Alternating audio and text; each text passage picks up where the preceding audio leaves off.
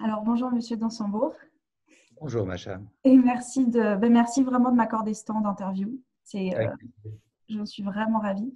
Alors euh, vous êtes psychothérapeute, euh, conférencier, spécialiste de la communication non violente et puis surtout vous êtes connu pour votre ouvrage best-seller qui s'appelle Cessez d'être gentil, soyez vrai traduit, je crois, dans 26 langues. Et en fait, vous, vous sortez une deuxième édition oui, on va faire une édition anniversaire parce que quelques années, ça fait quand même 20 ans. Et donc, 20 ans, c'est un bel anniversaire. On va fêter les 20 ans de Cessez d'être gentil avec une édition spéciale dans laquelle j'écris une post-fast et il y a également un mot de l'éditeur et, j'en suis très honoré. On fête ces 20 ans et un million d'exemplaires en langue française, ce qui m'impressionne beaucoup parce que je n'ai jamais imaginé que ce livre, écrit comme un petit manuel de pratique de la communication non violente, puisse toucher autant de monde et, avoir euh, euh, finalement ce succès. J'en suis très, très honoré. Je remercie les lecteurs de s'être intéressés à ça. Il va y avoir un petit documentaire sur la sortie de mon livre, un documentaire d'une trentaine de minutes, mmh. euh, qui est assez sympa, qui va montrer le, des différentes interviews de personnes qui ont bénéficié de ces d'être gentil et qui en témoignent. Ah, et, et, puis beaucoup de, jeunes, notamment, qui sont dans ce, processus de se former à cette approche. Et effectivement, par ailleurs, j'ai profité du confinement pour terminer un livre qui, euh, a pour titre celui d'une conférence que j'anime depuis des années et qui est Notre façon d'être adulte fait-elle sens et envie pour les jeunes? Mmh. Autrement dit, est-ce qu'en nous voyant vivre nos vies d'adultes, euh, les jeunes sont inspirés et ont envie de devenir adultes et de prendre à leur tour les responsabilités qui leur reviennent ou est-ce qu'ils sont plutôt euh, dans la crainte de se dire mais ils sont fous ces adultes, ils vivent à des rythmes euh, qui ne leur correspondent pas et ils prêchent des valeurs qu'ils n'ont pas l'occasion de vivre ou qu'ils ne mettent pas en place, etc. Et l'idée n'est pas du tout de culpabiliser, jamais dans mon travail, mais de nous responsabiliser. Est-ce que nous-mêmes avons clarifié ce qui fait sens et envie pour nous? Est-ce que nous sommes au clair? Est-ce que nous faisons les choses avec discernement engagement ou est-ce que nous subissons la vie au fond? Et c'est une invitation donc dans ce temps euh, à cette période assez confuse, mmh. à retrouver du sens et à travailler l'enjeu de la quête de sens pour que ce soit une occasion d'avoir une vie plus inspirée et donc mmh. plus inspirante. Pourquoi est-ce que vous avez vraiment choisi spécifiquement de diffuser ce message-là et pas euh, n'importe quel autre outil, on va dire, de connaissance de soi ou de, de développement personnel Enfin, pourquoi avoir choisi la communication non violente? Parce que j'ai fait un premier métier qui est d'être avocat, euh, pour lequel, euh, dans lequel j'ai mesuré combien je n'avais pas été formé pour pratiquer ce que je pratiquais. J'ai pas reçu un cours d'intelligence émotionnelle, alors les clients avaient toujours plein plein d'émotions à vivre. J'ai pas reçu un cours d'écoute, alors que j'avais absolument besoin d'écouter la personne pour comprendre ses enjeux. Je n'ai pas reçu un cours d'analyse systémique, la compréhension des systèmes relationnels dans lesquels les personnes se trouvent, qu'il s'agisse d'un couple, d'une famille ou d'un bureau d'associés ou d'une équipe de travail. Je n'ai pas reçu un cours de de psychologie et donc de compréhension de l'humain. Et hum, ça m'a profondément surpris de me dire, je suis purement un technicien du droit, mais je ne connais rien à l'humain, au fond, alors qu'au fond, je traite des enjeux humains et souvent des enjeux humains cruciaux. Et donc, la pauvreté de ma formation m'est apparue et m'a donné l'intuition qu'il fallait que je me forme à d'autres approches. Et puis, je me suis occupé en bénévolat pendant une dizaine d'années de jeunes de la rue, pris dans la drogue, les gangs de rue, la violence, les addictions, etc., le deal, la prostitution.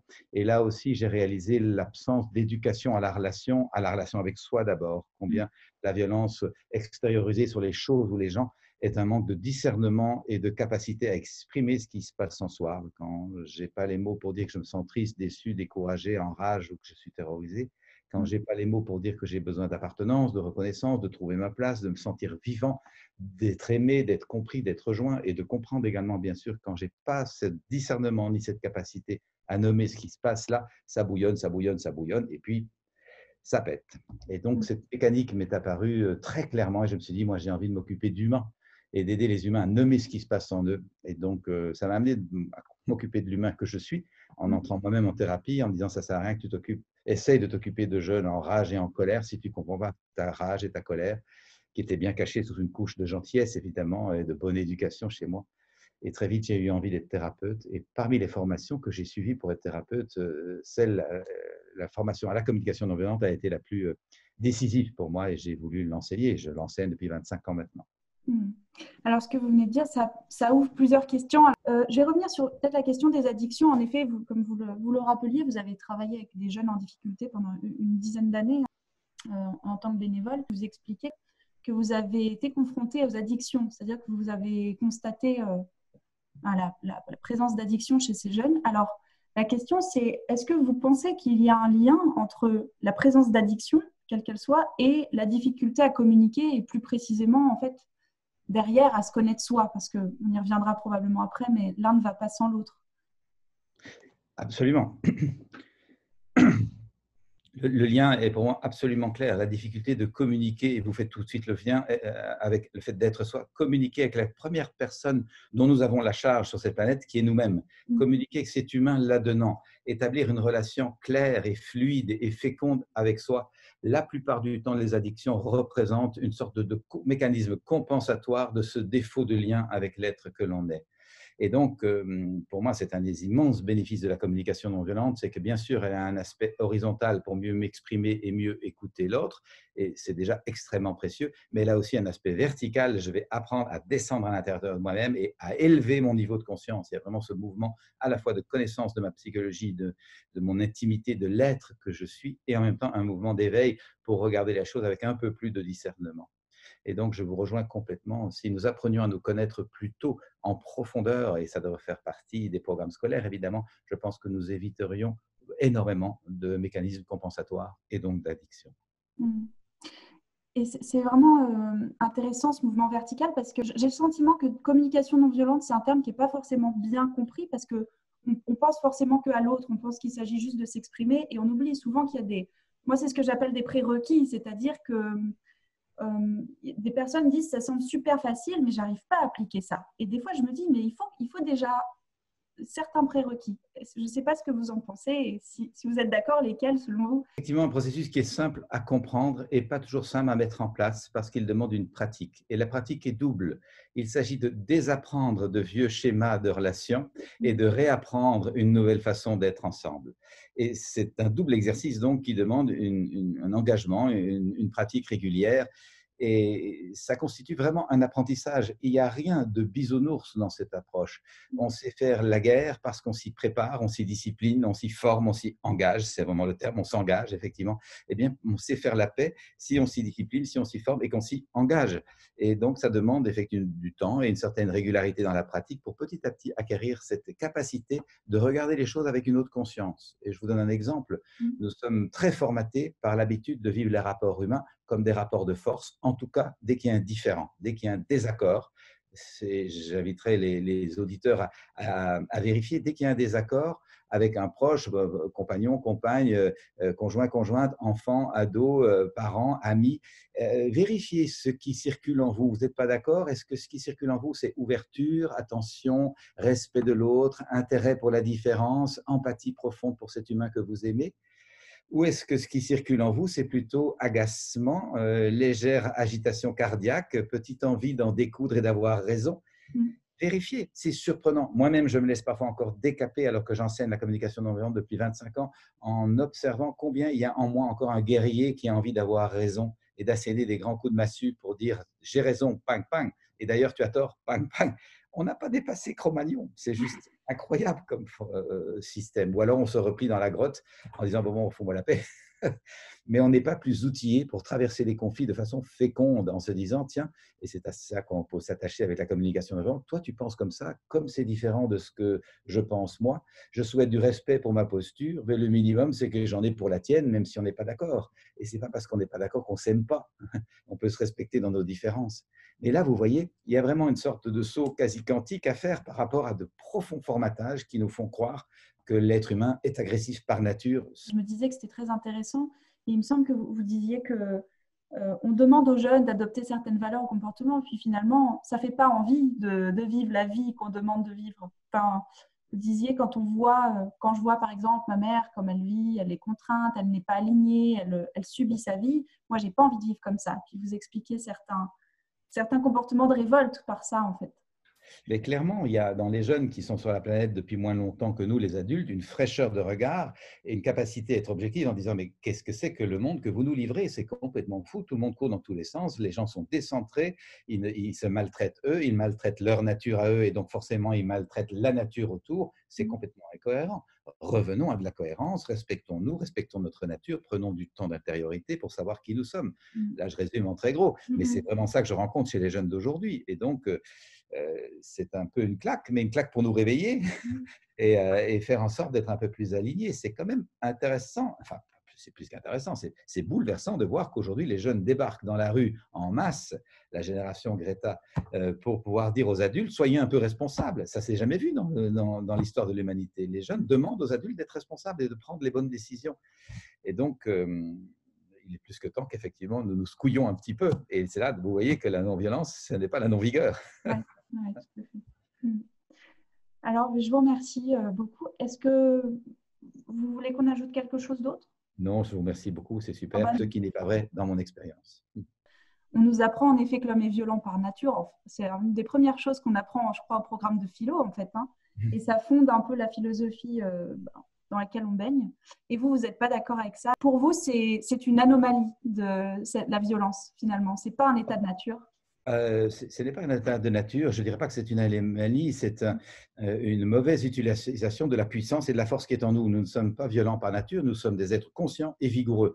Et clairement, si nos besoins ne sont pas respectés, nous pourrions entrer dans la, euh, pratique de la violence pour essayer d'obtenir ce que nous voulons.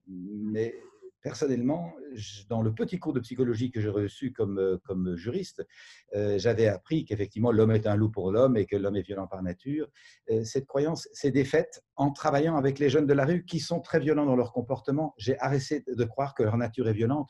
J'ai découvert que leur nature est généreuse, elle est bonne, elle est aimante et que ce qui peut générer la, violence, ce n'est pas la nature humaine, c'est la frustration de notre nature. Nous ne mmh. sommes pas violents par nature, nous sommes violents quand notre nature est frustrée. D'où l'urgence, l'importance d'apprendre à bien connaître notre nature pour la respecter d'abord nous-mêmes, plutôt que d'accumuler des frustrations parce que je n'ose pas exister, je ne me mets pas au monde, je, réprime mes élans, je dis oui alors que je pense non, je dis tout va bien alors que je suis triste. Donc respecter notre nature à nous et apprendre à exprimer notre nature par des mots pour trouver une négociation qui nous permette de respecter la nature de l'autre et donc de ne pas devoir passer par la violence pour exister avec notre vigueur. Et donc, euh, pour moi, c'est extrêmement précieux de transformer ce vieux logiciel qui nous fait croire que nous serions violents par nature, alors que c'est simplement l'expression de la violation de notre nature. Et euh, ça indique combien nous avons besoin d'apprendre à connaître notre nature, à la respecter et à respecter la nature des autres euh, par notre façon de nous éduquer, évidemment. C'est ça, hein, finalement, peut-être le grand prérequis à la communication, la vraie communication, c'est se connaître vraiment soi. Commencer par la connaître. Et vous, faites souvent la différence entre les besoins et les envies. Connaître ses besoins profonds qui, vous dites, sont en général coïncident avec nos valeurs profondes. C'est tout à fait ça, bien connaître nos besoins profonds qui sont nos valeurs. Et on voit le lien. Si un être humain est encouragé depuis l'enfance à bien se connaître, à apprécier ses talents, à les mettre au monde, à être encouragé à les développer, à sentir que ces talents, servent la communauté et lui donnent une belle intégration, une belle appartenance dans laquelle il est reconnu. Mmh. Mais également, il a besoin de comprendre ses fragilités pour les encourager et, se renforcer. Pourquoi serait-il violent, cet humain? Mmh. Il n'y a aucune raison. Mmh. Et d'ailleurs, il ne l'est pas la plupart du temps. Quand on voit des êtres qui ont réussi à, se connaître de cette façon et à se mettre au monde de cette façon, ben, ils ne sont pas violents, ils n'ont pas besoin de cette malheureuse stratégie. Mais inversement, et j'en sais quelque chose pour m'être occupé d'êtres humains qui n'ont pas été encouragés, qui n'ont d'ailleurs pas été aimés, qui ont même souvent été brimés. Et donc, tout leur être a été recroquevillé, euh, meurtri vraiment. Alors là, effectivement, ça fait mécanique de cocotte minute. Et là, la violence sort parce que la nature n'a pas été respectée. Donc, effectivement, je vous rejoins, c'est extrêmement précieux que nous apprenions tous à bien connaître nos besoins qui sont aussi nos valeurs. Hein. Partage, entraide, responsabilité, liberté, appartenance, lien, respect, ce sont des besoins fondamentaux et des valeurs humaines. Mmh. Pour revenir sur la colère, alors là aussi, vous, vous expliquez que la, colère, c'est une émotion qui qui est sous-estimée, sous-évaluée. Enfin, on la, on la, classe dans les émotions négatives alors qu'elle est juste désagréable. Hein. Euh, et moi, j'aurais bien voulu partager quelque chose avec vous, c'est que je retrouve quelque chose très souvent chez les personnes boulimiques, c'est euh, j'ai peur de me mettre en colère parce que j'ai peur de ma violence et de ma puissance. Et je trouve que souvent, on fait l'amalgame entre colère et violence. Selon vous, comment justement la CNV permet bah, de, de faire la part des choses et voir qu'en fait, la colère, c'est pas du tout forcément de la violence, au contraire, quand on l'accueille? Merci d'aborder cet angle qui est vraiment source de grande confusion. Beaucoup de gens pensent que la non-violence, ce serait la non-colère mm. ou la non-vigueur. Et c'est pas du tout ça. Mm. Euh, la colère est une force extraordinaire. la, colère indique une grande force en nous que nous avons besoin d'apprendre à utiliser pour en faire bon usage. Et mhm. donc, lorsque nous sommes en colère, nous allons accueillir cette émotion pour pouvoir la transformer et la rendre positive. Ça ne veut pas dire qu'on ne dira pas à l'autre, je suis très en colère. Je suis très en colère parce que, par exemple, j'ai besoin d'écoute. Est-ce que tu pourrais m'écouter cinq minutes? Et je vais indiquer mon point pour éviter que je rentre ma colère, pour être gentil et ne pas déranger, et que, à force d'accumulation dans ma cocotte, ben celle-ci finisse par exploser. Mmh. Et donc, à la fois, nous allons accueillir la colère et en faire bon usage. Et personnellement, j'ai appris à faire des colères non violentes des mmh. colères assertives, affirmatives, mais non agressives. Et ça s'apprend et c'est très puissant. Avant, j'étais trop gentil pour faire des colères, donc je disais que j'étais contrarié ou que ça me dérangeait un petit peu. Je maquillais ce qui se passait en moi mmh. jusqu'au jour où ça a vraiment explosé. Et le deuxième point, c'est que nous pouvons faire des colères vigoureuses. Et, la vigueur, ce n'est pas de la violence, c'est de nouveau la force humaine qui, à un moment, dit il y en a marre, c'est trop, et voilà pourquoi je dis c'est trop. Et c'est extrêmement précieux, ça. Imaginez une vie de couple dans laquelle on soit gentil, euh, cette attitude, ce comportement de l'autre m'énerve, mais je ne vais pas le déranger, je ne veux pas la déranger, il est occupé, elle est occupée, et je mmh. suis gentil, je suis gentil. Mais à un moment, ça va exploser. Nous avons donc besoin, si nous souhaitons la durée et la qualité de nos vitres de couple, de pouvoir dire, là, franchement, il y a des choses qui me mettent en colère, j'ai besoin que nous nous parlions. Mmh. Franchement. Et si tu ne l'entends pas, ben, je vais le crier parce que je tiens à nous. Et nous est très important. Et si nous ne nous parlons pas, ben, nous va dépérir, nous va mourir, et puis nous, nous n'existera pas plus. Mmh. Et donc, je veux prendre soin de nous en te disant ma colère. Et donc, la colère n'est pas contre l'autre, la colère est pour nous. Mmh. Et donc, vous voyez, c'est un travail de nouveau de sortir des rapports de force et de créer des rapports de collaboration. Ce qui ne mmh. veut pas dire être bisounours c'est tout gentil. Hein. C'est ce que j'allais vous dire. Je crois que c'est tellement important que vous rappeliez ça parce qu'il y a en effet cette confusion. Et puis, la communication non violente souffre un peu de cette image bisounours où on s'imagine que les gens se disent quand tu me parles comme ça, je me sens très. Enfin, voilà, jamais on, qu'on manque de spontanéité, quoi, que ah forcément on doit tout calculer. Oui, c'est une fausse image. Et effectivement, il y a malheureusement des personnes qui en restent à un apprentissage très scolaire de, des quatre points, essayer d'observer les choses sans les juger, ressentir sans interpréter ce qui se passe, nommer des besoins que l'on distingue de nos envies, de nos stratégies, faire des demandes négociables. Ces quatre points sont une structure très clarifiante pour réouvrir son esprit à une nouvelle façon d'être en lien avec soi et avec les autres. Mais c'est pas comme ça qu'on parle dans la vie quotidienne. Mmh. C'est juste, on réorganise sa pensée et son ressenti pour avoir un peu plus de, de structure et de clarté. Si l'on parle comme ça dans la vie quotidienne, j'appelle ça la CNV casse-pied. C'est insupportable et ça, mmh. c'est contre-productif. Et j'entends des personnes qui disent, oui, mais c'est pas spontané de parler comme ça, ça nous coupe de notre spontanéité. Je nous invite à vérifier, est-ce que nous sommes spontanés dans nos habitudes ou est-ce que nous sommes automatisés, mmh. conditionnés, programmés L'action-réaction, par exemple, dans les rapports de force, quand on n'est pas d'accord, répondre tu m'écoutes pas, mais c'est toi qui m'écoutes pas, puis tu es comme ton père, mais non, mais toi tu es comme ta mère. Est-ce que ça c'est spontané? Est-ce que ce n'est pas juste pavlovien, automatisé? Mmh. Et donc, euh, je nous recommande de voir que quand on apprend quelque chose de nouveau, eh bien effectivement, c'est souvent par petites séquences. Lorsque vous installez au volant d'une voiture pour la première fois, vous n'y pigez rien et vous êtes tout perdu le volant, les vitesses, les clignotants, euh, toutes les informations à l'intérieur, les pédales, puis en plus à l'extérieur, le code de la route, etc., les autres voitures, les usagers. C'est extrêmement euh, impressionnant de se dire je vais naviguer à travers ça et tout est en séquence. Et puis quand on conduit depuis quelques années, tout est intégré et on n'y pense même pas. Mmh. On passe les vitesses, on freine, on met son clignotant, on respecte le code de la route spontanément. Ben, c'est la même chose dans tout apprentissage. Au début, quand vous pratiquez une langue, vous pensez à chaque mot pour ne pas vous tromper. Puis si vous euh, pratiquez depuis quelques années une langue étrangère, elle est intégrée. Mmh. C'est du même ordre. Et donc, je voudrais vraiment encourager les personnes qui sont intéressées à communiquer d'une façon plus claire avec eux-mêmes, à dépasser cette, ce petit agacement que je comprends, bien sûr, d'avoir l'impression qu'il y a un certain formatage, mais qui n'est là que pour permettre une bien plus grande fluidité et légèreté, une qualité d'être euh, qui, qui, est souvent au-delà de ce qu'on pourrait imaginer. En tout cas, c'est le témoignage que moi je reçois de tant de personnes depuis 25 ans, et c'est ce qui me donne mon énergie et ma joie d'enseigner, mmh. c'est de voir que les gens peuvent vraiment passer à un autre palier de conscience, quoi, mmh. euh, voir les choses autrement, vivre mmh. Autrement ça rejoint un petit peu une question que je voulais vous poser parce que, en fait, quand on pense communication, donc on pense, on pense à l'autre, on pense qu'on fait ça. Enfin, en tout cas, c'était la vision que j'en avais euh, avant d'apprendre et que je vois aussi chez beaucoup de monde. On pense, j'apprends à communiquer pour l'autre. Mais en fait, moi, je me suis rendu compte qu'il y avait beaucoup d'intérêts personnels. Ça peut être très égoïste d'apprendre à communiquer. Ça, ça peut apporter des bénéfices personnels. Et je voulais, je ne sais pas si vous partagez cette vision ou pas, mais est-ce que vous pensez que d'un point de vue purement égoïste, ça rend plus heureux d'apprendre à communiquer ah, Bien sûr, j'en suis convaincu. Et ce dont je suis convaincu, euh, c'est qu'en étant nous-mêmes plus heureux, nous sommes plus contagieux de notre joie mm. et qui fait tout bénéfice pour tout le monde.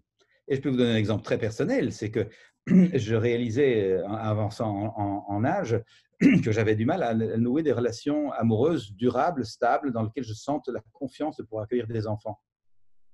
Et à un moment, je me suis dit, mais moi, j'ai envie d'avoir suffisamment confiance en moi pour pouvoir m'engager dans un couple sans avoir peur de, m'y perdre, de perdre ma liberté, de devoir être tout gentil, tout gentil pour faire plaisir à l'autre.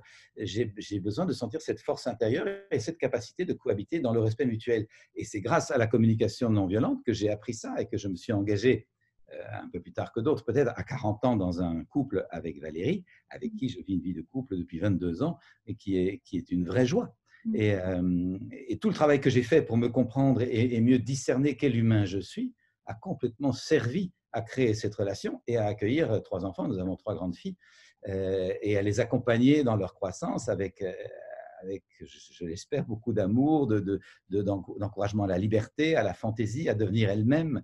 Mmh. Et je pense que donc le travail que nous faisons, pas, je pense, je suis convaincu que le travail que nous faisons sur nous sert la vie communautaire. Mmh. C'est ce que j'appelle de l'intériorité citoyenne.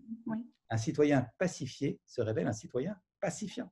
Mmh. Il se met au service d'une vie plus pacifiée. Il met son discernement, sa bienveillance, sa compréhension des enjeux humains au service de la vie communautaire. Et ça, c'est pas encore bien connu, malheureusement. Je crois que c'est important aussi vraiment d'insister sur le fait que bien communiquer, c'est pas c'est pas que pour rendre service aux autres, c'est d'abord ça rend d'abord heureux soi. Et euh, c'est une question qui revient souvent comment on fait quand les gens en face n'ont pas envie de communiquer? Parce que ça, on me dit souvent, mais moi, j'ai alors j'ai tout bien fait. Je ne sais pas, je ne suis pas là pour vérifier, mais on te dire, j'ai tout bien fait, j'ai bien communiqué, et puis euh, ça ne veut pas, je veux dire, ça ne marche pas. Comment est-ce qu'on fait quand ça se passe comme ça? Beaucoup de personnes euh, s'attachent à l'expression de soi, qui mmh. est une des trois phases de la communication. Mmh avant de s'exprimer, il y a besoin de, nous avons besoin de nous écouter pour nous placer au bon endroit de nous-mêmes et pas être dans des besoins de surface qui ne rendent pas vraiment compte de ce que nous vivons. Et puis, nous avons absolument besoin d'être à l'écoute de ce que l'autre sent. Donc, il y a trois axes. Et je m'écoute pour bien me comprendre et euh, vérifier au départ de quelle partie de moi je parle. Et je m'exprime avec clarté autant que possible, et j'écoute l'autre. Je vous donne un exemple assez classique. Bien des, des parents me disent, ah, mais moi, j'ai fait une session de communication non violente et j'essaie de dire clairement mes sentiments et mes besoins à mon enfant, mais il ne réagit pas pour autant. Hein. Et par exemple, je demande de bien vouloir ranger sa chambre. Est-ce qu'il est, tu d'accord J'aimerais un peu d'ordre. Es-tu d'accord de ranger ta chambre J'exprime des besoins, je fais des demandes. Et puis l'enfant ne réagit pas. Et je dis, mais est-ce que tu l'as écouté? Tu t'es dit, toi Est-ce que tu lui as donné l'occasion de se dire? Ah ben je pensais que j'avais été clair. Ben oui, mais c'est parce que toi, tu as besoin d'ordre et que tu aimerais, par exemple, qu'il range sa chambre, que lui, il est d'accord. Il a peut-être d'autres priorités. Tu veux du respect pour toi, ben, indique que tu as du respect pour l'autre. Mmh. Et c'est quand on indique qu'il y a du respect pour l'autre que l'on crée du nous. Ça ne veut pas dire qu'on va démissionner si l'enfant dit je ne veux pas ranger ma chambre, on va aller voir pourquoi. Peut-être qu'il est préoccupé parce qu'il a un examen le lendemain ou une compétition de sport ou de c'est quoi et qu'il n'a pas le temps aujourd'hui. Mais on va négocier pour que les choses puissent s'arranger d'une façon qui soit respectueuse tant d'un interlocuteur, le parent, que d'un autre, l'enfant. Et on a quitté les rapports de force. Parce que pas mal de personnes voudraient utiliser la communication non violente mmh. pour euh, faire de façon gentille et déguisée quand mmh. même de la manipulation. oui, c'est vrai. Ah, ça marche pas ah Oui, c'est vrai, c'est ça. Oui, en effet, ce que vous dites aussi. Je crois que c'est à la fin de cesser d'être gentil, soyez vrai. Vous faites la différence entre communication et information, parce que souvent on croit communiquer alors qu'on échange des informations. Et euh, finalement, la différence entre les deux, c'est l'écoute. Et alors, là aussi, c'est peut-être une question un petit peu naïve, mais c'est quoi, euh, c'est comment on fait pour écouter vraiment en fait? C'est quoi écouter vraiment selon vous? Est-ce que c'est juste se taire ou est-ce que euh, Ça commence en tout cas par là, et je mime souvent ça dans mes formations comme dans les conférences. Écouter, c'est la ferme dans un premier temps, et j'aime bien ajouter le visuel pour qu'on réalise. Écouter, c'est donc se poser devant quelqu'un et, se mettre en lien avec ce que la personne vit derrière ce qu'elle dit. Et c'est ça l'empathie. Je me relie à ce que l'autre vit derrière ce qu'elle dit et j'essaie de connecter avec cet être humain. Et donc, j'écarte les envies de conseiller, consoler, trouver des solutions résoudre le problème, revenir à moi qui aurait fait comme ceci si j'avais eu ton âge. Toutes ces attitudes que nous prenons pour de l'écoute, mais qui ne sont pas de l'écoute. Mm. L'écoute, c'est vraiment se mettre un moment complètement de côté pour être complètement avec l'autre. Et c'est vraiment quelque chose que la plupart des, de nos contemporains ne savent pas faire, malheureusement, et que je ne savais pas faire non plus, moi. Quand je m'occupais de gamins de la rue, je donnais des conseils, viens faire du sport, viens faire une activité avec nous, euh, sors de ton fauteuil, arrête de fumer tes clopes, et mm. je donnais des conseils comme un, un gentil garçon parfaitement maladroit. Mm. Rien ne m'avait permis d'écouter la désespérance, la tristesse, le désaccord, et ça, c'est vraiment quelque chose que nous avons besoin d'apprendre, parce que la plupart du temps, nous ne savons pas que nous ne savons pas écouter. Mm. Mm. Et nous prenons nos attitudes gentilles et bienveillantes et les conseils et les consolations pour de l'écoute, alors que ce n'est pas ça. Et beaucoup, beaucoup de jeunes, notamment, mais également de partenaires dans, le couple ou dans les projets, dans les équipes au travail, beaucoup, beaucoup de personnes souffrent de ne pas être écoutées, de ne même pas arriver à dire une phrase sans être interrompues, de ne pas développer leurs propos pendant 5 à 6 minutes sans qu'il y ait trois ou quatre euh, conjugaisons d'informations qui viennent perturber le propos. Écouter est un art, un art du vivre ensemble et il est plus que temps que nous l'apprenions. C'est vrai, euh, je, trouvais aussi, je me faisais le, la réflexion selon laquelle souvent les, personnes qui disent je souffre, je me sens seule, je me sens très seule, sont physiquement pas seules en fait. Elles sont entourées, mais elles sont pas entendues ou écoutées, c'est vrai. enfin, c'est l'impression que j'ai en tout cas, euh, on va dire, sur le terrain.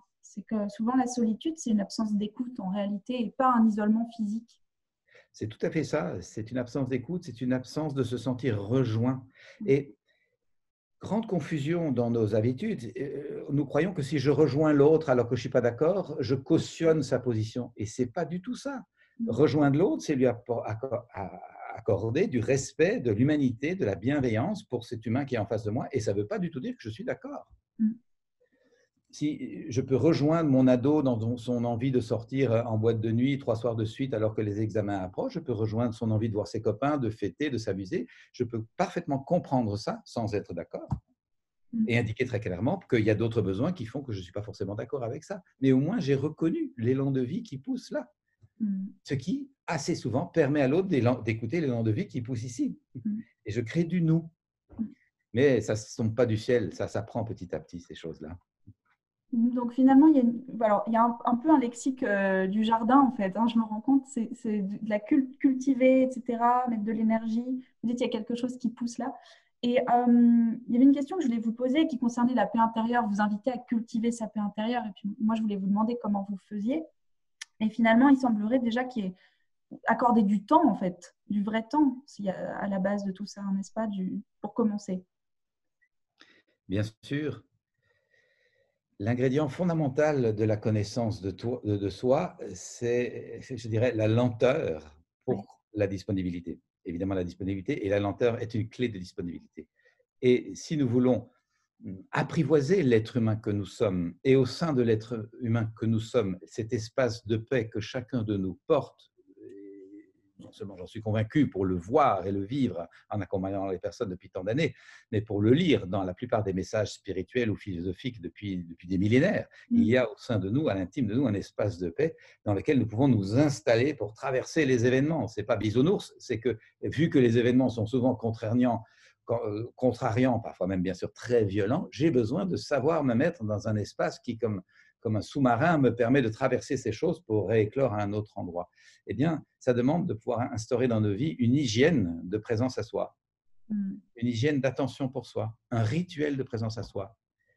Vous savez, l'hygiène physique, elle est récente dans nos vies. Hein. Prendre des douches régulières, se brosser les dents, ça n'existait pas il y a 50 ans. Mm-hmm. Euh, j'ai grandi dans un village rural où je vis toujours, euh, où, j'ai gardé la, maison familiale.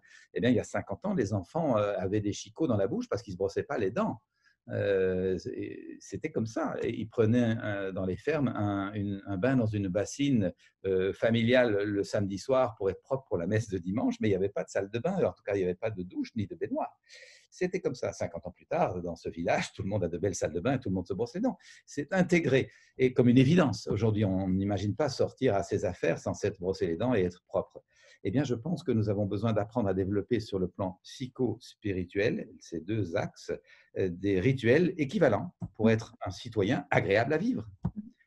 et ne pas déranger les autres avec nos émotions mal, mal digérées, avec euh, nos projections euh, biaisées, avec nos croyances limitantes ou, hallucinantes. Nous avons besoin de faire un travail de discernement pour être un citoyen agréable à vivre et, créateur, co-créateur. Mmh. Alors, bah, vous me faites une transition parfaite et que c'est l'avant-dernière question que je voulais vous poser qui, en fait, concerne un peu plus justement la société et puis cette fameuse question d'intériorité citoyenne dont vous parlez. Euh, et puis, vous avez aussi, euh, alors c'est une conférence hein, probablement qui euh, concerne le, terrorisme, qui s'appelle La paix, ça s'apprend.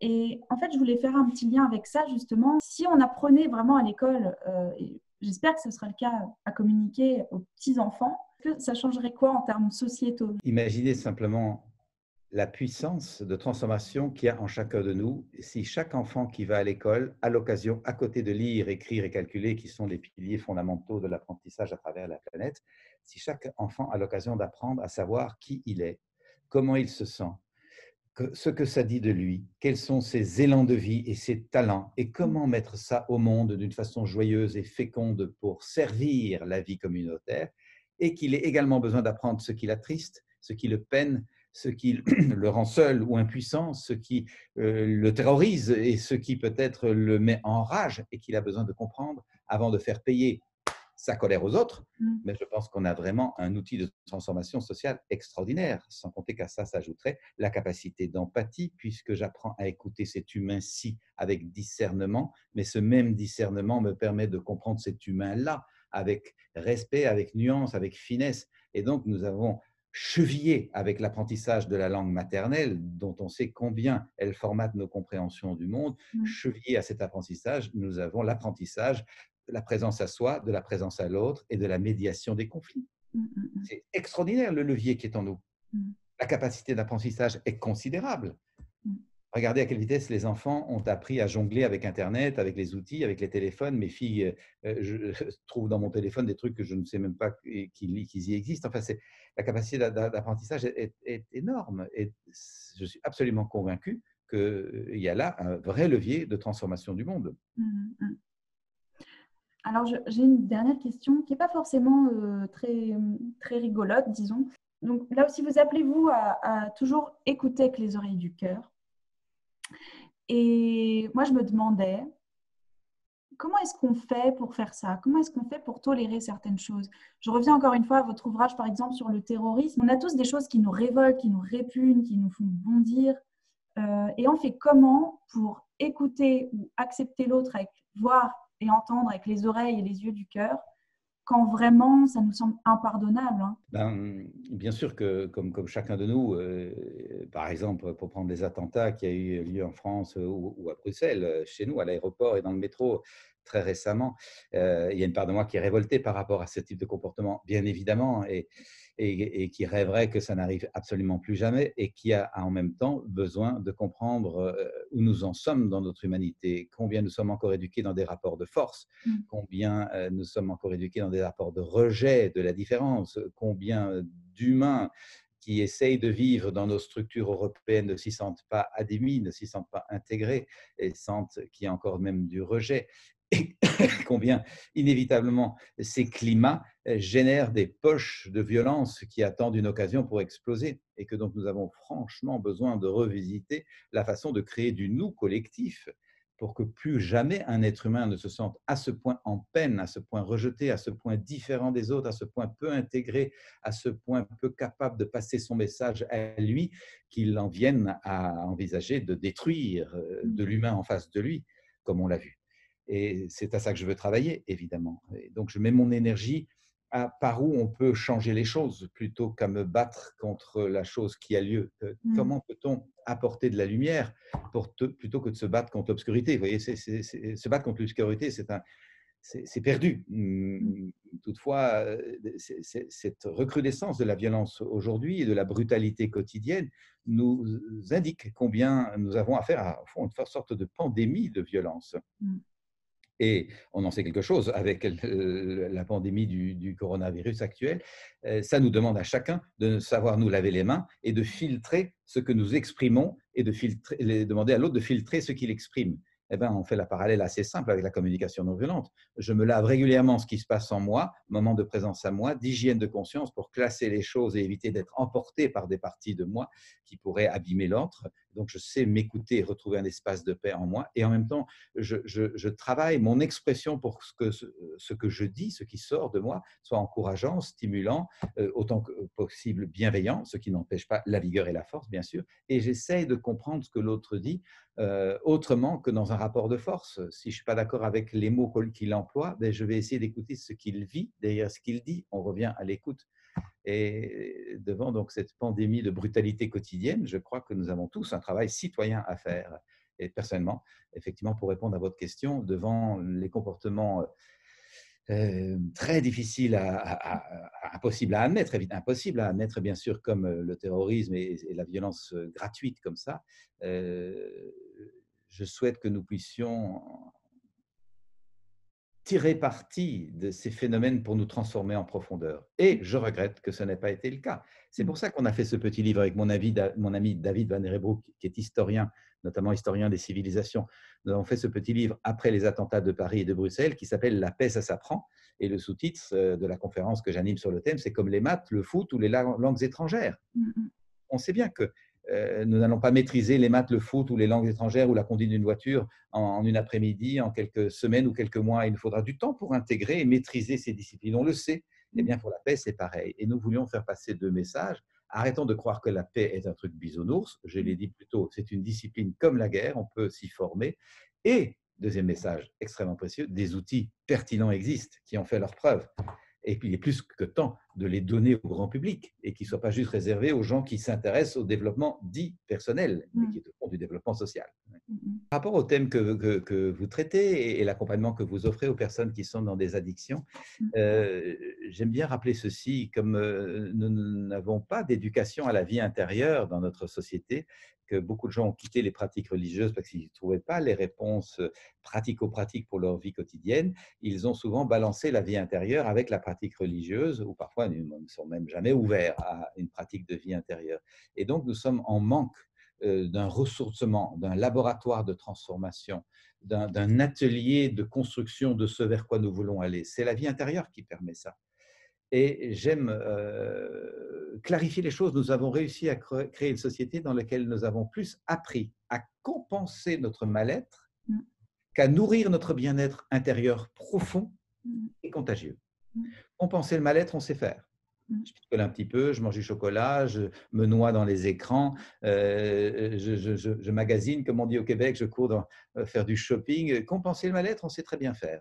Mais nourrir le bien-être profond, ça supposerait que je cherche à savoir c'est quoi mon bien-être profond et comment je vais le nourrir et comment je peux mettre en place un processus de transformation pour aller vers ce bien-être profond et qu'il devienne effectivement contagieux et au bénéfice de la vie communautaire. Aucun narcissisme, aucun égoïsme dans ce que je propose, évidemment, vous l'aurez compris.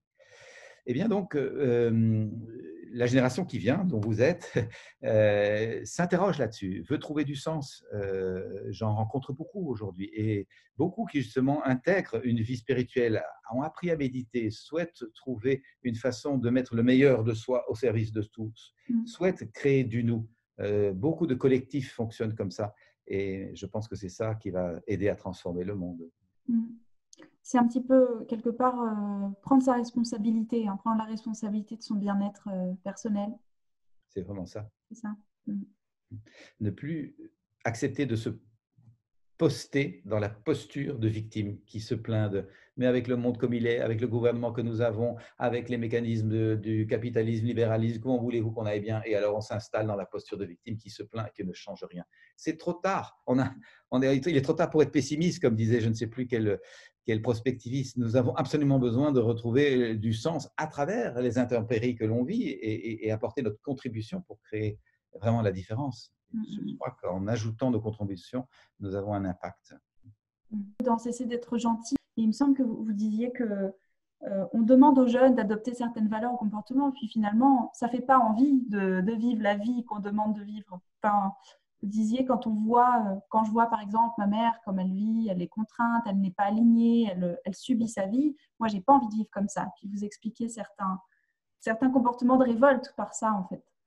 Mais clairement, il y a dans les jeunes qui sont sur la planète depuis moins longtemps que nous, les adultes, une fraîcheur de regard et une capacité à être objectif en disant Mais qu'est-ce que c'est que le monde que vous nous livrez? C'est complètement fou, tout le monde court dans tous les sens, les gens sont décentrés, ils, ils, se maltraitent eux, ils maltraitent leur nature à eux et donc forcément ils maltraitent la nature autour. C'est complètement incohérent.